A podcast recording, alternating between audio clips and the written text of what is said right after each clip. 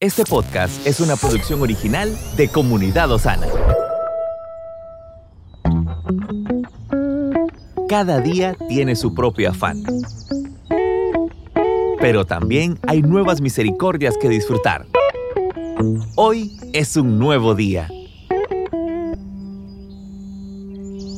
Muy buenos días, bendiciones, gracias por estar suscritos a este canal. Quiero recordarle que para nosotros es muy valioso leer sus comentarios y también estar orando por sus necesidades. No dude en compartirnoslo a través de la línea de ayuda. También le recuerdo que active la campanita para que usted pueda recibir todas las notificaciones de cada uno de los episodios que estamos constantemente subiendo. Gracias por ser parte de esta familia y si este contenido es de bendición, no dude en compartirlo con todos sus contactos. Hoy quiero que podamos meditar en una reflexión que lleva por título Llevar restauración al mundo.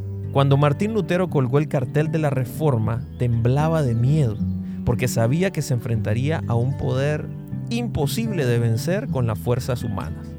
Piense por un momento, su argumento en aquel instante era implementar una revolución para transformar por completo la política, la sociedad y la cultura, las cuales llevaban casi un milenio igual. Esto era tan imprudente como golpear una roca con un huevo. Sin embargo, la palabra que Martín Lutero llevaba en su corazón para enfrentar esta batalla tan difícil era coram deo, que en latín significa delante de Dios. Así Martín Lutero luchó pensando en Dios y no en los hombres y logró proclamar con convicción esa verdad de que la salvación solo se obtiene mediante la fe. Miles de almas alcanzan la salvación por medio de creyentes que no pierden la esperanza y de aquellos que deciden vivir pensando solo en Dios. Por lo tanto, decidamos confiar únicamente en el Señor y avanzar hacia Él sin dejarnos intimidar por este mundo. Si perdemos la guerra espiritual de vivir ante Dios, también perderemos la lucha de nuestra vida diaria.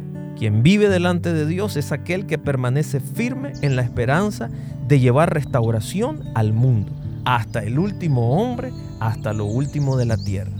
Que Dios le bendiga. Estuvo con usted Moisés Torres. Estamos en tu plataforma favorita.